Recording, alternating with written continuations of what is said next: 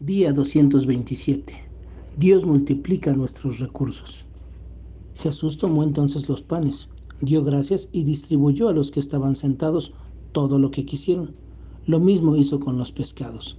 Juan 6:11 NBI.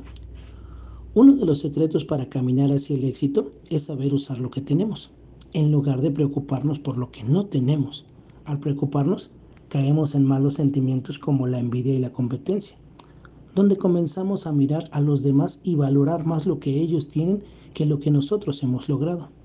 Es así que dejamos de advertir que todos hemos recibido un don en la vida, que es nuestra responsabilidad desarrollarlo. Por ejemplo, un mal sentimiento como la envidia hace que pongamos nuestro centro de atención en la vida de los demás y que entremos en competencia con el riesgo de, de ser descalificados resignándonos mientras que el verdadero secreto está en descubrir qué tenemos nosotros para ponerlo en práctica.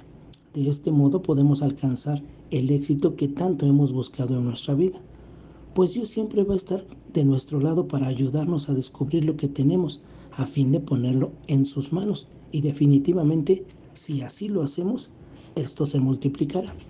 Así sucedió con Jesús cuando frente a la multitud de más de 10.000 personas hambrientas tuvo que tomar una decisión Jesús deseaba alimentarlos, pero no tenía nada para darles de comer, excepto una pequeña vianda que alguna mamá le había entregado a su hijo para que, para que la llevara. Fue así que Jesús le pidió a sus discípulos que le dieran de comer a esa multitud con tan solo cinco panes y dos peces, el contenido de esa ración personal que el muchachito llevaba. Ante esto, sus discípulos se reían, subestimándolo. Pensaban entre sí, ¿qué hará con tan poco? Pero Jesús lo tomó lo poco que tenía, lo levantó y le dio gracias a Dios. Milagrosamente, esos panes y peces se multiplicaron de tal forma que pudo alimentar a esa gran multitud y sobraron doce cestas llenas, mucho más que con lo que se había comenzado. Con esto aprendemos un gran secreto.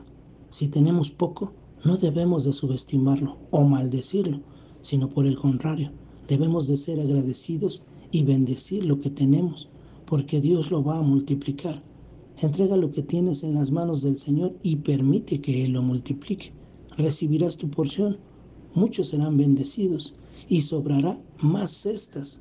Busca la bendición del Señor y el año entrante será de gran multiplicación. Que tengas un excelente día y que Dios te bendiga.